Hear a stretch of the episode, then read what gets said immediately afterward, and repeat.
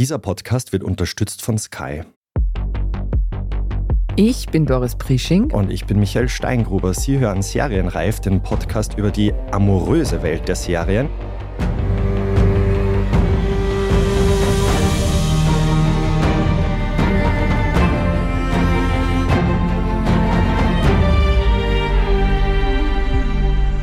Wir sprechen heute über Charming Boys. In der queeren Dating-Show auf RTL Plus suchen schwule Männer auf der thailändischen Insel Koh Samui die wahre Liebe. Ja, und einer der Charming Boys ist Jan Windisch. Jan lebt in Wien und ist heute unser glamouröser Gast im Studio. Hallo, lieber Jan. Moin, wunderschönen guten Tag. Ich fühle mich ja richtig geehrt hier bei euch. Na, und wir erst. Jan, dich und andere Teilnehmer kennt man ja schon aus einer ähnlichen Sendung, nämlich Prince Charming, dritte Staffel. Erklär uns doch bitte mal, wie unterscheidet sich Charming Boys davon? Oh, ich würde sagen, es sind einfach zwei komplett verschiedene Formate. Also Prince Charming war damals so diese Gay-Version vom Bachelor, wo du so 20 Männer hast, die in einer Villa wohnen und einen Prinzen, der im Haus nebenan wohnt. Und dann wird sich zwischendurch gedatet in Einzeldates und Gruppendates. Jede Folge entscheidet der Prinz, wen er da behalten möchte. Das finde ich war so Prince Charming damals. Und jetzt bei Charming Boys ist so dieses sehr heteronormative Konzept irgendwie aufgehoben. Es werden einfach ein paar Männer in eine Villa geworfen und dann wird geschaut, was sie machen. Genau, und der Cast besteht aus ehemaligen Teilnehmern und aber auch neuen. Stimmt, da habe ich dran gedacht, deswegen bin ich ja auch mit dabei gewesen. genau. Als damals die Staffel von Prince Charming ausgestrahlt wurde, bei der du Teilnehmer warst, kam es ja zu so einem kleinen Skandälchen. Es gab Gerüchte, dass du zum Zeitpunkt der Dreharbeiten gar nicht Single warst. Und auch jetzt bei Charming Boys wurde diese Geschichte wieder aufgewärmt. Möchtest du da vielleicht nochmal alles kurz aufklären für uns? Aber ich finde es schön, wie sich dieses Thema einfach immer wiederholt. Es ist großartig. Na, das war halt eigentlich alles ein bisschen anders. Ich hatte damals irgendwie vor der Staffel so einen Spusi, wie man ihn halt einfach hat. Habe das aber dann eigentlich meiner Meinung nach alles ganz offen und gut kommuniziert. Dass das jetzt auch hier mal ein Ende hat, weil ich jetzt irgendwie da reingehe. Hat er alles nicht so gesehen. Und eben nervt dich das, weil das war ja, glaube ich, das Erste, das bei Charming Boys irgendwie angesprochen wurde. Dein Beziehungsstatus, bist du jetzt Single oder wie sieht's aus? Also ist das für dich problematisch, dass diese Geschichte dich so ein bisschen verfolgt? Boah, ich finde, die Frage ist halt, was ist problematisch? Ich finde, die Frage ist auch, was. Also gerade wenn man halt in so einer Fernsehsendung mitmacht, die einfach viele Leute schauen, wo du weißt, es wird dann viel geredet, es gibt viele Kommentare, es wird sich einfach viel im Internet damit auseinandergesetzt, ist ja immer die Frage, okay, inwieweit betrifft es wirklich mich als Person oder inwieweit ist es einfach nur Gerede auf einer anderen Ebene?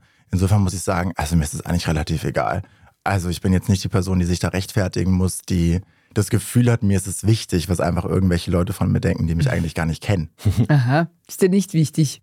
Aber was hat dich denn bewogen, dazu nochmal bei so einer Show mitzumachen? Ja, ich muss sagen, ich fand damals bei Prince Charming ist so großartig, dass wir endlich so ein queeres Format haben. Also ich will jetzt aus RTL gar kein Arte machen, so es bleibt halt weiter eine. das wäre auch schwierig. es bleibt weiter so eine trashige Sendung im Privatfernsehen natürlich. Aber wir haben halt endlich eine queere Präsentation dahinter. So, mhm. und ich finde am Ende des Tages, also man kann natürlich drüber reden, okay, inwieweit ist es halt eine trashige Dating-Sendung, wo Gays einfach in Stereotypen dargestellt werden. So. Und das ist vielleicht ein Bild, was wir als queere Community nicht irgendwie widerspiegeln wollen. Aber zeitgleich haben heteronormative Menschen das einfach schon seit Jahren, so in anderen Staaten schon seit Jahrzehnten. Und deswegen ist es einfach, finde ich, ein Ding der Gleichberechtigung, das halt auch zu haben. Na, ich fand es damals bei Prince Charming deswegen halt so schön, dass es diese Repräsentation gibt und wollte irgendwie deswegen auch Teil des Projekts sein. So, weil für mich, als ich die ersten ein, zwei Staffeln gesehen habe, gab es schon dieses Gefühl von, hätte es das vor zehn Jahren gegeben, wäre mhm. meine Jugend halt nur halb so scheiße gewesen. Deswegen wollte ich damals bei Prince Charming mitmachen und als dann jetzt die Anfrage vom Sender kam für das Charming Boys Format, da war ich Feuer und Flamme, ne? Ich habe mich gehabt. Das offizielle Narrativ ist ja aber eben, dass es eine Dating-Show ist und die Teilnehmer eben die wahre Liebe suchen. Aber wie realistisch ist das, dass das Publikum das glauben soll? Weil es gibt halt auch irgendwie andere Aspekte, unter anderem 10.000 Euro Preisgeld für den Gewinner. Ja, ich würde halt sagen, Gegenfrage, inwieweit glaubt ihr, dass es realistisch ist, die wahre Liebe im Fernsehen zu finden? Also ich ja. finde, das ist ja, ich weiß nicht, auch wenn wir zurückdenken, so Herzblatt, okay, da gab es eine Trennwand, dann fällt sie runter, aber hat man sich dann wirklich verliebt? Also ich glaube, dass das eh immer sehr viel Show ist, wo es einfach sehr viel um Gefühle geht, was natürlich nicht heißt, dass da auch einfach Gefühle entstehen. Die entstehen ja auch recht schnell. Also du hast dich ja auch gleich in den ersten Folgen in Rudi verknallt und dann gibt es noch den Teilnehmer Martin, der gefühlt alle fünf Minuten für irgendjemand anderen Herzl in den Augen hat. Ich habe mich dann gefragt, ist das dann so in dem Fall dein persönliches Naturell, dass du dich schnell verliebst oder liegt das an diesem Setting der Show, dass da alles ein bisschen schneller geht und anders vonstatten geht? Also ich finde, dieses Setting spielt auf jeden Fall eine ganz große Rolle. Also du bist ja wirklich so komplett abgeschnitten von der Außenwelt. Ich muss auch sagen, bevor ich das erste Mal mitgemacht habe, habe ich wirklich komplett unterschätzt, wie emotional das wird und wie sehr man sich da auch einfach reinsteigert. Also ich glaube, wir kennen alle dieses Ding, wenn man so eine Sendung schaut, es stehen Leute auf dieser Tribüne, es gibt eine Entscheidung und alle sind am Heulen. Ja. Und man denkt sich, also ihr kennt euch seit drei Tagen, was ist denn da jetzt Ja. schief gelaufen? Aber wenn du halt wirklich mal da bist, du hast kein Handy, du hast keinen Kontakt zur Außenwelt, diese Männer, mit denen du da drinnen wohnst, werden einfach zu deiner Familie, zu deinen engsten Freunden, weil du mit denen über alles reden musst, weil du ja niemand anderen hast, so. Und dann auch in dieser Ausnahmesituation bist, die einfach so zusammenschweißt, dann finde ich, versteht man erst, wie einfach Gefühle so schnell auch entstehen können. Und das habe ich am Anfang auch selber unterschätzt, muss ich sagen. Wie ist es, wenn du dir jetzt die Folgen ansiehst? Ich nehme an, du schaust sie dir an. Nein. Ach nee. Du schaust dir die Folgen an. Wie ist es für dich, wenn du siehst, wie du vor der Kamera Gefühle zeigst oder gezeigt hast? Also auch sozusagen jetzt diese ganze Palette, Freude, Enttäuschungen und so weiter und so fort. Wie siehst du dich da präsentiert und repräsentiert? Ist es für dich okay? Also ich finde so, wenn ich, wenn ich mir selber anschaue, wie ich da irgendwie Sachen fühle, habe ich so extremes Mitgefühl. Also es ist ganz merkwürdig, auf so eine Art über Empathie zu sprechen und auf so eine Art es irgendwie zu analysieren, weil man ja eigentlich nie in seinem Alltag in die Situation kommt, in der man sich einfach auch selber mal von hinten sieht. Also ich weiß nicht, ob euch aufgefallen ist, wie meine Frisur von hinten aussieht. Das ist wirklich schlimm. Na, Ist mir nicht aufgefallen, dass es schlimm wäre. Ja, weil man sich ja nicht aus dieser Perspektive kennt. Und genauso, auch wenn man sich häufig im Spiegel anschaut oder da mal irgendwie Gesichter übt oder mal eine Rede irgendwie einstudiert, hat man sich ja nie irgendwie aktiv so gesehen, während man jetzt gerade in einem Gespräch sitzt und jemand macht mit einem Schluss. Und dann diese Gefühle, die man aber alle wieder erlebt, weil man ja genau weiß, wie man sich in dem Moment gefühlt hat. Also das kann ich nicht beschreiben. Also das Gefühl, diese Mimikrie der eigenen Gefühle zu haben, muss man mal gemacht haben. Na, ist es sowas wie Fremdschämen oder sagst du, na, bah, Wahnsinn, schaust super aus? Ich glaube, das hat mit einem selber zu tun, wie man selber hinter sich steht und wie reflektiert man irgendwie in seiner Art und Weise ist. Ich glaube schon, dass sich einige andere Kandidaten vielleicht, wenn sie jetzt die Folgen schauen, so ein bisschen für sich selber schämen, was sie da gemacht haben. Ich denke mir auch häufig, wenn ich irgendwo im Hintergrund zu sehen bin, Alto Belly, man hätte auch mal gerade sitzen können. Und das mit dem Besteckessen üben wir auch noch mal. Also so Kleinigkeiten, aber ich muss sagen, im Groben und Ganzen, aber es ist wahrscheinlich auch meine Persönlichkeit, wo ich einfach hinter dem stehe, was ich da mache und hinter dem, was ich auch alles gesagt oder gemacht habe. Aber ich glaube, das musst du auch, sonst hast du da ein Problem in so einem Format. Ja, klar. Aber du fühlst dich von der Produktion jetzt auch richtig dargestellt. So war es auch. Also ich muss sagen, jetzt damals in meiner Prince Charming Staffel, finde ich, ist durch den Schnitt und durch die Narrative sehr viel falsch gelaufen. Da ist sehr viel, ja, weiß ich nicht, was da passiert ist. Und da muss ich sagen, finde ich jetzt diese Charming Boys Staffel sehr schön, weil das finde ich ist einfach sehr realer, ist sehr viel echter. Aber ich finde, da ist ja am Ende auch wieder, wir reden ja von der Fernsehsendung. Du weißt ja auch, worauf du dich am Anfang einlässt, worauf du da reingehst und dass du keinen Einfluss darauf hast, was am Ende rauskommt. Und dass wir am Ende sehr viel Drehzeit in sehr wenig Sendezeit zusammenschneiden, ist auch kein Geheimnis, finde ich, in unserer Mhm. medialen Gesellschaft. Du hast vorhin schon angesprochen, Klischeebild von Schwulen, wenn man sich jetzt den Cast ansieht. Wie beurteilst du denn die Darstellung der Community? Stichwort Diversität. Ja, ich finde, das ist schon die Hauptkritik. Also damals bei Prince Charming hatten wir zumindest ein, zwei POC-Menschen dabei in meiner Staffel. Aber wenn wir uns jetzt die Charming Boys Staffel anschauen, es ist weiß, es ist cis, sie sind auch eigentlich auch alle relativ gleich groß. Also das finde ich halt schon schwierig. Es sind auch eigentlich alles die gleichen ähnlichen Körpertypen. Mhm. Das finde ich war in meiner Prince Charming Staffel damals auch anders. Da hatten wir auch Manfred dabei, der irgendwie nochmal einen ganz eigenen Typ präsentiert hat. Das haben wir jetzt alles so nicht. Das finde ich eigentlich sehr schwierig. Ja, weiß ich auch nicht. Also Und auch, also ich denke mir so, das Thema Promiskuität, oder? Sind alle Schwulen so wie die Teilnehmer, dass da sofort irgendwie am ersten Abend was passiert und so? Also wie siehst du da die Darstellung? Was Thema? Ja, ich finde, da ist wieder das Problem in der Darstellung, aber mehr der Schnitt und die Narrative, die erzählt werden soll, als die Kandidaten oder wir als Menschen, die dabei waren an sich. Weil ich finde, man sieht auch, aber wahrscheinlich fällt nur mir das hauptsächlich auf, dass wenn man diese Partyszenen hat, sind es immer die gleichen Charaktere, die halbnackt im Pool am Tanzen sind. Es sind immer die gleichen Charaktere, die sehr schnell irgendwo alkoholisiert am Rumknutschen sind. Und die Menschen, die da nicht gezeigt werden, sind ja aber die, die halt nett an der Seite gesessen haben und sich einfach nett unterhielten.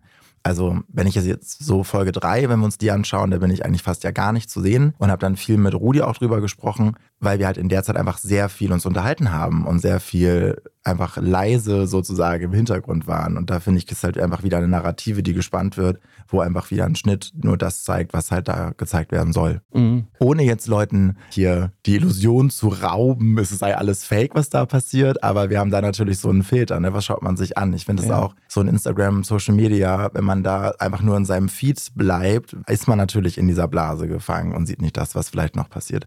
Hast du bewusst versucht, diese klassische Instagram-Darstellung zu brechen?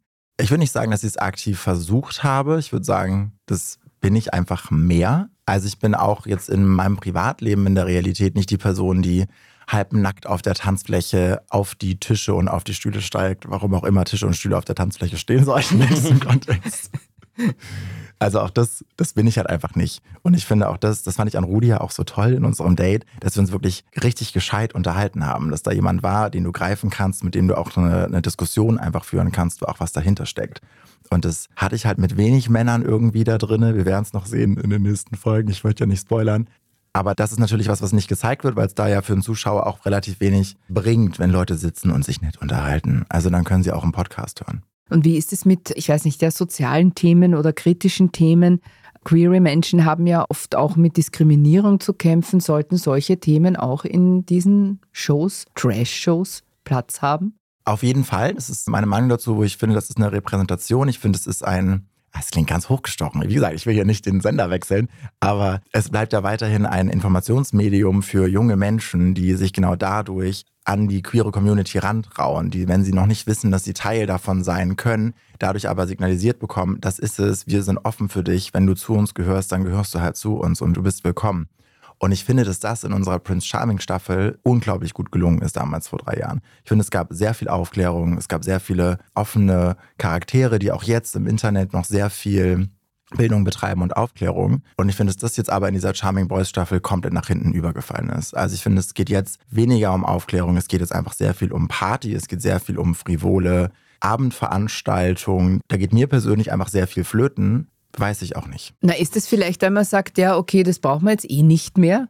Ich glaube nicht, dass es darum ging, dass wir das nicht mehr brauchen. Ich denke, uns ist allen bewusst, dass wir das mehr denn je brauchen. Ich glaube, wir reden da von einfach einem Format, das nicht für Aufklärung geschaffen wurde. So, ich denke, dass Prince Charming hat seine Schritte gegeben, hat seine Sachen gemacht und ich glaube, dass jetzt aber mit diesem neuen Format eher wieder der Fokus auf Party rückt, auf so eine Darstellung der queeren Community. Und ich finde es auch total in Ordnung, weil es gibt so viele heteronormative Sendungen, die genauso ablaufen wie Charming Boys, wo man sich nicht beschwert, dass Menschen so und so dargestellt werden, dass es nur um Party geht, irgendwie was mit Liebe, aber eigentlich ist es nicht so richtig relevant. Das haben heteronormative Menschen schon so lange, so viel. Und deswegen finde ich es auch einfach nicht schlimm zu sagen, das haben wir jetzt halt als queere Community auch. Wisst ihr, wie ich meine? Mhm, also das, ja. Na, das ist ein interessanter Zugang, finde ich. Weil klar, ich meine, warum soll der Trash allein Heteros vorbehalten bleiben? Trash für alle. Genau, ja? Ja. Ich finde es ein bisschen anmaßend, diesen Blick, dass sobald wir über queere Menschen sprechen oder sobald Menschen irgendwie was Queeres nach außen tragen, dass wir ihnen sofort die Rolle zu schreiben, okay, aber du musst ja auch Aufklärung leisten. Voll, ja. Mhm. Und ich finde, das ist dieses, irgendjemand hat es mal gesagt, es ist dieses, wenn du als queere Person über eine rote Ampel gehst, dann schauen dich halt alle an, die mit an dieser Kreuzung stehen. Und du gehst in diesem Moment aber für alle queeren Menschen über diese rote Ampel, weil alle das direkt mit der ganzen Gruppe verknüpfen. Das ist wie wenn du halt als Frau oder wenn du als nicht weiße Person über eine Straße gehst oder als nicht deutsch sprechende Person in Österreich über die Straße gehst bei einer roten Ampel, wird das alles sofort auf deine Klasse, auf deine Gruppe übertragen und dann sind ja alle schlecht, weil sie das alle machen. Und ich finde, das hast du halt als weiße heteronormative Person halt nicht. Da bist du einfach als Individuum jetzt doof. Und ich finde, das ist aber schwierig und ich finde, davon muss man halt eigentlich wegkommen, zu verlangen, von einer Minderheit oder einer Person, die einer Minderheit angehört, von ihr ständig zu verlangen, für Rechte einzustehen, ständig zu kämpfen. Weil es ist halt gut, wenn man das machen kann, aber man kann ja als Individuum nicht einfach immer kämpfen. Und deswegen finde ich es ja richtig, dass wir auch eine Partyserie bekommen haben, in der es nicht einfach immer nur um Aufklärung geht, immer nur um diese Präsenz. Wisst ihr, wie ich meine? Das war gerade ein langer Monolog. Ein langer Monolog, aber ein spannendes Thema. Aber trotzdem würde ich sagen, wir machen eine kurze Pause. Bleibt aber dran, denn gleich geht es bei uns weiter mit strategischen Fragen, Allianzen und Drama.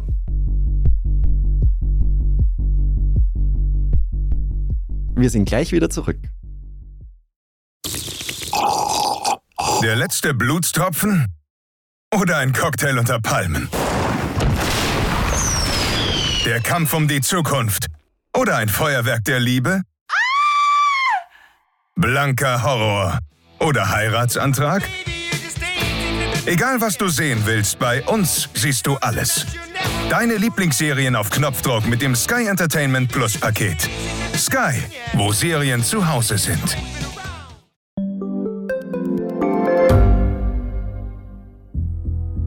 Was ich nicht nachvollziehen kann, ist, warum an jedem Unrecht immer ich schuld sein soll. Ein Korruptionsskandal jagt den anderen. Österreich hat in den letzten 30 Jahren viel über Klimaschutz gesprochen, aber zu wenig getan. Die Politik verschläft die Klimakrise. Die Behörden haben alles richtig gemacht. Fehler vergisst man, statt daraus zu lernen. So sind wir nicht. So ist Österreich einfach nicht. Aber wie ist Österreich dann? Das wollen wir bei Inside Austria herausfinden. Wir blicken auf die großen österreichischen Skandale. Von Ibiza bis Ischgl. Wir wollen wissen, wer dafür in der Politik die Verantwortung trägt. Und wir schauen genau hin, wo Österreich über seine Grenzen hinaus mitmischt. Vom Wirecard-Skandal bis zum Ukraine-Krieg. Das ist Inside Austria von Standard und Spiegel. Jeden Samstag eine neue Folge, überall, wo es Podcasts gibt.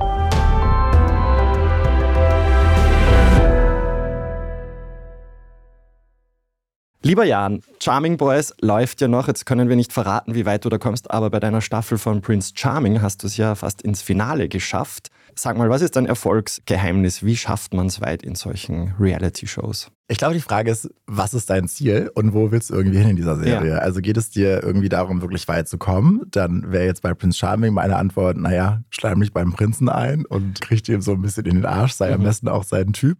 Oder ist halt eher dein Ziel, bei den ZuschauerInnen anzukommen? Dann würde ich persönlich sagen, ich bin auf Authentik gegangen. Es geht mir einfach darum, ich zu sein, weil ich bin halt wirklich schlecht im Schauspielern. Also ich sage das, wie es ist. Ich kann weder tanzen noch Schauspielern. Singen kann ich auch gar nicht. Also es hat seinen Grund, warum ich diesen Beruf eingeschlagen habe, in dem ich mich befinde. Bin ich einfach nicht. Und deswegen ist Authentizität so mein Prinzip gewesen, so mich einfach nicht zu verstellen. Aber ich glaube, am Ende des Tages, ich kann dir gar keine Strategie geben. Also ich glaube, das ist, wie du als Person bist, wie du auch einfach mit anderen Menschen umgehst, weil du einfach nur das nach außen trägst. Aber eben zum Beispiel, um nochmal irgendwie deine Pseudoskandälchen oh. irgendwie zu strapazieren, sind dann solche Momente, so ein Drama halt auch wichtig, dass man das selbst kreiert als Kandidat. Ist ein guter Kandidat einer, der dramatisch ist? Oder hilft da die Produktion dann, die Redaktion nach? Ich muss halt sagen, ich finde jetzt auch aus meiner Erfahrung mit meiner Staffel, kann man zwar machen, was man möchte, aber den letzten Griff hat immer der Schnitt, hat immer die Produktion. Egal wie du versuchst, dich darzustellen, es ist immer eine höhere Macht, die das Ganze nochmal beeinflusst. Das würde ich halt so vorherweg schon mal sagen. Die Frage ist, ob mein Skandal mir jetzt in einer Öffentlichkeitsarbeit irgendwie geholfen hat. So, also man kann jetzt ja nicht sagen, dass mein Internetauftritt irgendwie durch die Decke gegangen ist. Deswegen, im Gegenteil würde ich ja sagen, dass das das Ganze gehemmt hat und deswegen jetzt irgendwie in Charming Boys ein anderes Bild von mir gezeichnet wird, was das gerade irgendwie so ein bisschen repariert, in Anführungsstrichen. Wobei da natürlich auch wieder die Frage ist, warum machst du mit? Was willst du damit erzielen? So, es gibt ja natürlich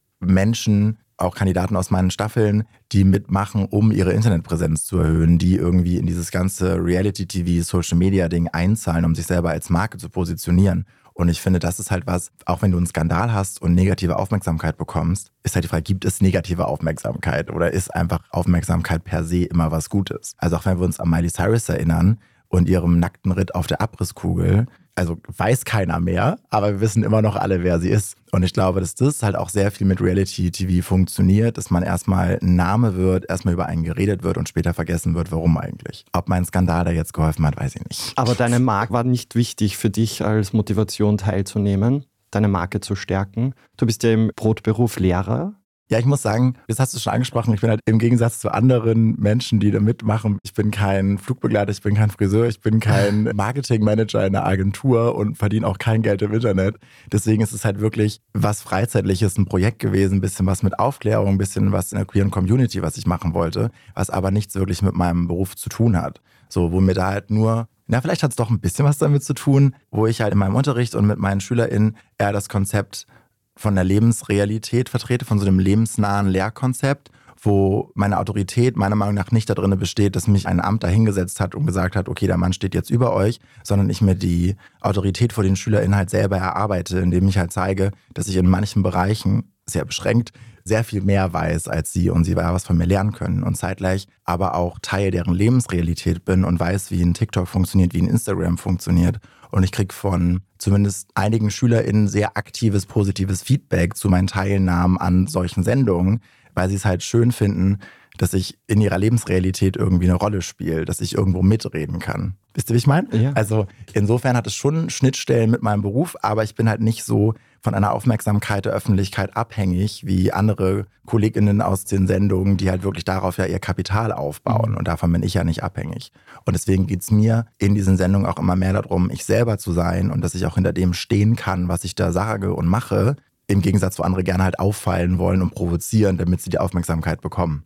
So, aber ich bin mir halt bei allen meinen Entscheidungen bewusst, dass sie mich am Ende des Tages potenziell in einem Klassenzimmer dafür rechtfertigen. Also ich möchte mich ja auch dafür rechtfertigen können, wenn SchülerInnen halt kommen mit Entschuldigung, warum haben sie da eigentlich eigentlich keine richtige Unterwäsche getragen.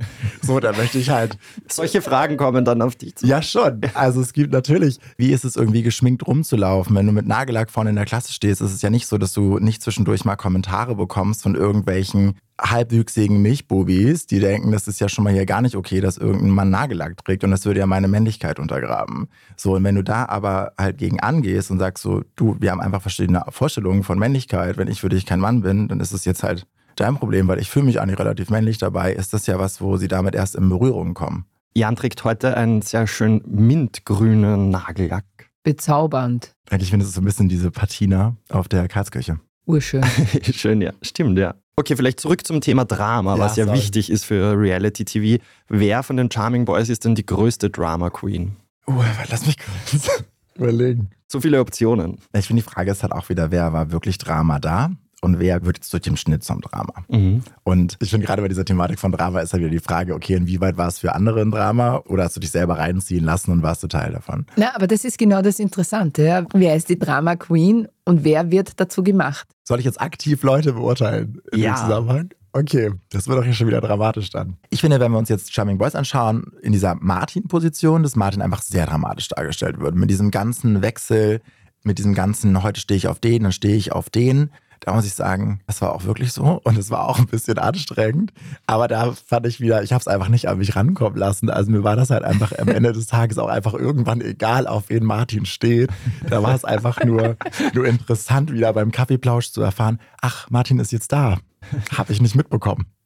Das war immer sehr belustigend. Ich finde diese ganze Thematik, die da gerade entsteht zwischen Martin und Philipp, die finde ich halt einfach sehr, sehr schwierig. Also die war einfach schon in der Villa schwierig. Nun muss man da aber sagen, es war nicht so extrem, wie es jetzt halt dargestellt wird, weil wir da natürlich einen längeren Zeitraum haben, der auf eine Stunde Spielzeit mhm. zusammengeschnitten wird. Und wenn da natürlich diese ganzen kleinen Hackeleien auf Philipp alle zusammenkommen und sehr komprimiert rüberkommen, wirkt es natürlich ein bisschen extremer. Muss aber sagen, dass mir halt auch schon in der Villa aufgefallen ist, dass das ja langsam schwierig wird und habe mich da schon so ein bisschen davon distanziert weil Drama halt eigentlich nicht so mein. Man hört ja immer gerne davon, aber man ist ja ungern Teil. Genau. Und vielleicht für unser Publikum, die die ersten Folgen noch so. nicht gesehen haben. Philipp war Martins erster Love Interest sozusagen und das schlug aber dann sehr schnell um in Konflikte zwischen den beiden und Vorwürfen, dass er nicht authentisch ist und ein falsches Spiel spielt, so in die Richtung. Man muss natürlich sagen, dass Philipp eine wahnsinnig charismatische Person einfach ist und Martin wirft ja Philipp vor, dass er uns allen schöne Augen machen würde, wo ich mir denke, ja, Philipp ist halt einfach eine sehr charismatische Person. Also nur weil Leute sich von einer Person angezogen fühlen, ist es ja nun nicht sofort deren eigene Schuld. Aber ich glaube, ich will jetzt auch gar nicht so viel spoilern mhm. und so viel urteilen über die beiden Charaktere. Ich finde am Ende des Tages einfach wichtig, dass wir auch alle wieder rausgegangen sind und danach jetzt auch alle ja miteinander irgendwie gut können. Und es mhm. hat ja nirgendwo ein, irgendwie ein krasser Clinch stattgefunden zwischen uns. So, weil das, was halt in der Villa passiert und lass es auch mal hochkochen, ist ja einfach in diesen vier Wänden passiert und bleibt da ja auch. Also ich meine, wir kennen alle irgendwelche Partynächte, wo man dann irgendwie mal kurz Streitgespräche hatte und irgendwie soziale Sphären sich in acht Stunden am Schwedenplatz einmal komplett durchmischt haben. Aber am nächsten Morgen, wenn man drüber geschlafen hat, ist ja auch alles wieder Chico. Also ich glaube, dass man da von außen sehr viel mehr reininterpretiert. Was natürlich auch der Sinn dahinter ist. Ne? Da haben wir alle Spaß dran. Aber sind dann so Leute wie, also Stichwort Martin, der zählt eben zu den ganz Lauten, haben wir schon gesagt, ohne dass wir jetzt irgendwelche Urteile fällen oder sonst irgendwas. Die bekommen aber auch ganz viel Bildschirmzeit. Kommt man dadurch leichter ins Finale und somit näher an die 10.000 Euro? Oder geht es da eher um Sichtbarkeit für die zukünftige Karriere im Streaming, Fernsehen, Trash oder sonst irgendwo? Ich glaube zweiteres. Also wenn wir uns das Format Charming Boys an sich anschauen, kommen wir später noch an den Teil, an dem sich dann Paare gebildet haben, die dann irgendwie nochmal weiter gegeneinander irgendwie antreten, um da dann einen Gewinner rauszukriegen. Und am Ende des Tages ist es ja nur noch keine Sendung, wir sind nicht im Dschungel, hier wird nicht angerufen, du kannst Bildschirmzeit haben, wie du willst. Wurde alles schon gedreht, es hat sich schon entschieden, wer hier gewinnt. Also da finde ich, geht es eher um dieses, ich bin laut, ich kriege mehr Kamerazeit, ich kann das später verwerten, ich bin nachher auch viel präsenter im Internet. Und da haben wir dann natürlich auch so einen ganzen Rattenschwanz, der sich hinterherzieht. Wir haben ganz viele Leute auf YouTube, die das kommentieren in Videos. Wir haben Leute, die einen Podcast darüber machen. Und da hast du natürlich auch wieder mehr Präsenz. Es steigert sich ja exponentiell. Wenn du mehr Zeit in der Sendung hast, da wichtiger bist für den Plot, wirst du natürlich auch wieder mehr besprochen. Wie geht's dir denn mit den Beurteilungen? Ich muss sagen, ich bin wahnsinnig zufrieden. Also die ganzen Kommentare, die ich bekomme, die YouTube-Videos, die ich mir anschaue, sind einfach wahnsinnig herzlich. Es ist wahnsinnig toll. Und ich habe jetzt auch wieder sehr viele Nachrichten auch wieder bekommen von Leuten, die jetzt auch gerade erst anfangen, die erste Folge zu schauen wo einfach so, so liebe Nachrichten kommen. Ich hätte sie inspiriert, wo sich Leute trauen, sich irgendwie zu outen oder zu sich selber gefunden haben. Ich hatte jetzt, erinnert euch an den Affenrock? Ja. Mhm. Ich habe extrem viele Nachrichten zum Affenrock bekommen. Gute. Ja, die Welt liebt diesen Affenrock. Und es gibt mir persönlich sehr viel, weil der in der Villa nicht so wirklich ankam. Dass ich jetzt vom Rest der deutschsprachigen Menschen positives Feedback zurückbekommen, hilft mir persönlich schon sehr. Was ist der Affenrock? Wir müssen es für Leute erklären, die Ja. es nicht kennen. Also ich habe einen wahnsinnig tollen ja, Eierschalen, cremefarbenen Rock. Er hat so ein paar Falten eingenäht, das ist so ein Hüftrock sozusagen und drauf sind sehr, sehr schön illustrierte Affen, die kleine Krönchen tragen. Und das hat wer gemacht? Keine Ahnung, ich habe ihn bei Humana gekauft, Ah, okay. im fünften. Ein Einzelstück. Ja, natürlich. Man kann die leider nicht nachkaufen. Das ist hier unbezahlte Werbung für niemanden. Keine Rabattcodes. Leider nicht. Aber falls eine, eine Designerin da draußen Lust hat, mit mir Affenröcke rauszubringen, ich wäre bereit für eine Kooperation. Okay, Startschuss jetzt. Genau. Aber lass uns zurückkommen Ja. zum Thema Strategien und wie man eben die Chancen erhöht, diese 10.000 Euro Preisgeld zu bekommen. Du hast uns jetzt schon erklärt, es bringt halt nichts, irgendwie die Bildschirmzeit zu maximieren, weil ja eben nicht das Publikum anruft, sondern ihr, die Teilnehmer, entscheidet, jede Folge muss einer gehen.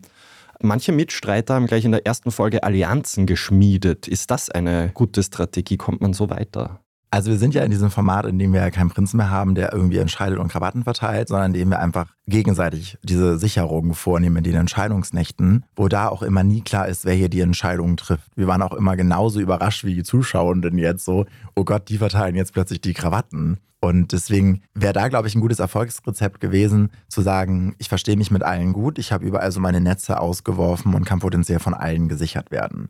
Aber da muss ich halt sagen, war für mich am Ende irgendwo das Limit erreicht. Also ich war mit allen gut befreundet, ich habe mich mit allen gut verstanden, aber irgendwann kommt halt so ein Limit, wo du dann anfängst, Leuten vielleicht Gefühle vorzuspielen, um dich halt abzusichern. Das war halt für mich die Grenze, wo ich dachte, naja, wenn ich gehen muss, dann gehe ich halt. Wir haben ja halt auch 38 Grad, also irgendwann wirst du richtig deppert. Und eben, man sieht ja auch, Stichwort Philipp, was wir vorhin schon angesprochen haben, dann kommt der Vorwurf, man macht allen schöne Augen und dann ist man plötzlich der Bösewicht. Ja, aber ich finde da, wenn du jetzt Philipp ansprichst, dass der irgendwie auch überall seine Fühler ausgeworfen hat, meiner Meinung nach halt wirklich sehr passiv. Martins meiner Meinung nach ja auch sehr aktiv. Können wir auch wieder über Martin diskutieren, der ja Mhm. auch irgendwie allen seine Zunge in den Hals steckt, um sich da vielleicht auch abzusichern, dass vielleicht dann wieder nach hinten losgeht, wenn er mit allen Schluss machen muss. So, also, ich weiß nicht, man muss auch dazu sagen, am Ende des Tages glaube ich, dass keiner eine richtige Strategie verfolgen kann. Man hat zwischendurch mal so helle Momente, aber zeitgleich passiert ja so viel um dich rum.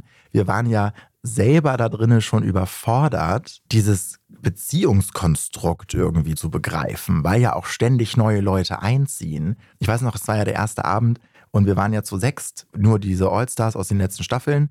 Und da war endlich ja gerade so alles geklärt. Du konntest die Fronten, du konntest so das Beziehungsraster jetzt aufmalen. Plötzlich ziehen da drei neue ein. Und da hatte ich gar keinen Bock drauf. Ich dachte, ich habe das gerade hier durchschaut. und die zerbrechen dir dann alles und alles clustert sich neu. Und es gibt ja dieses Prinzip, diese eine Zahl, so wie viel eine Gruppe von Menschen nur durch Gossip und durch Tratsch irgendwie zusammengehalten werden kann, bis du dann irgendein Limit übersteigst, wo du nicht mehr über alle gleichzeitig tratschen kannst und deswegen halt gesellschaftliche Institutionen brauchst. Und das habe ich da drin total gemerkt. Da habe ich auch gemerkt, dass ich einfach nicht die Kapazitäten habe, um diese ganze Gruppe hier in meinem Kopf zu fassen. Gerade wenn du dann so Kandidaten hast wie so ein Martin, der ständig hin und her springt und du nicht weißt, wer lässt denn jetzt über wen. Also du machst einmal kurz ein Nickerchen und plötzlich musst du alle Fronten wieder neu lernen, wie so ein Kind, das nicht verstanden hat, wie die Familie gerade aufgebaut ist. Würdest du sagen, das war das Stressigste an Charming Boys? Ja, diese Unsicherheit, nicht zu wissen, was passiert hier gerade mit dem und dem und wer steht hier jetzt eigentlich auf wen und dass du, wenn du irgendwie einen irgendwie extrem gut fandest und dabei warst, mit ihm zu flirten, dass du da halt nicht weißt, wer hat gerade noch seine Fühler irgendwie ausgestreckt in die Richtung. Und zeitgleich bin ich halt eigentlich gar kein eifersüchtiger Mensch, aber dieses, es ist ja kein richtiges Datingverhalten wie in der Realität, wo du sagst, okay, ich treffe mich jetzt mit dir und dann treffen wir uns alle zwei, drei Tage mal irgendwie auf dem Rendezvous, gehen ins Kino, setzen uns an die Donau. Das hast du da drin ja nicht. Es passiert ja alles gleichzeitig. Also es hat mich richtig irre gemacht. Und wenn du dir jetzt die Folgen anschaust, wer oder was hat dich dabei am meisten überrascht? Wo du sagst, das hätte ich jetzt nicht erwartet, dass sie diese Szene oder jene so oder so erzählen, zum Beispiel. Ja, ich muss sagen, es gibt natürlich so einige Gespräche von anderen, von denen man nichts weiß, dass sie irgendwie stattgefunden haben im Nebenraum. Aber es war jetzt nicht so überraschend. Also, dass sie genau den Wortlaut hatten und das da irgendwie passiert ist schon. Aber dass die Leute so denken, war jetzt nicht so überraschend. Muss ich aber sagen, dass wir auch als Gruppe einfach die ganze Zeit sehr ehrlich auch zueinander waren und schon nach den Dreharbeiten dann auch direkt drüber gesprochen wurde. Du, ich habe in einem Interview habe ich richtig, da war ich richtig sauer auf dich, ne? Ich weiß nicht mehr, was ich genau gesagt habe, aber da kommt bestimmt eine Szene, in der ich die richtig scheiße finde. Vorwarnungen. Pur. Aber das verzeihst du dir ja auch gegenseitig, weil wir alle wissen, die dabei waren, dass du halt in so einer Extremsituation bist, wo du natürlich ich weiß nicht, wie gesagt, das ist halt, finde ich, auch, wenn man sich irgendwie mit einem Freund oder einer Freundin streitet, wenn man in dem Moment zur Seite genommen werden würde, in eine Interviewkabine und jemand fragt auch so suggestive Fragen mit rein. Was sagst du denn jetzt dazu, dass Sonja dich da einfach zur Seite geschubst hat in der Schlange? Und da kommt natürlich so einiges raus, ne, was du normalerweise gar nicht so geben würdest im Alltag. Deswegen kann man sich da auch nicht so wirklich böse sein. Hm. Okay, alles klar. Dann sagen wir vielen herzlichen Dank Danke. für dieses interessante, spannende Gespräch, lieber Jan. Ich danke euch für die Einladung und die schöne Zeit. Das war's schon wieder mit Serienreif. Wenn euch, liebe Zuhörerinnen und Zuhörer, dieser Podcast gefallen hat, freuen wir uns über eine 5-Sterne-Bewertung. Damit ihr keine Folge verpasst, abonniert uns, wo auch immer ihr eure Podcasts hört. Wir danken Christoph Grubitz an den Reglern und euch fürs Zuhören. Bis zum nächsten Mal und frohes Schauen. Bye, bye. Bye. Adieu.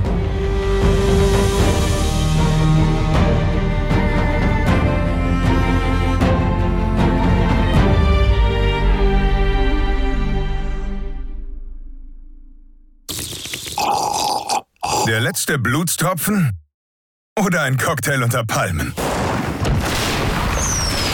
Der Kampf um die Zukunft? Oder ein Feuerwerk der Liebe?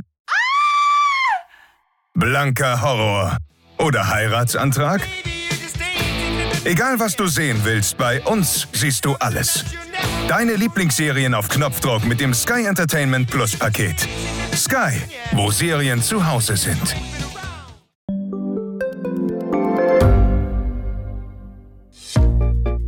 Was unternimmt Österreich eigentlich gegen den Klimawandel? Wie viel betrogen und bestochen wird im Profisport? Und wieso verdienen Frauen immer noch weniger Geld als Männer? Ich bin Margit Ehrenhöfer. Ich bin Tobias Holub. Wir stellen die brennenden Fragen unserer Zeit. Und die Standardredaktion liefert Antworten. In Thema des Tages von Montag bis Freitag um 17 Uhr, überall, wo es Podcasts gibt.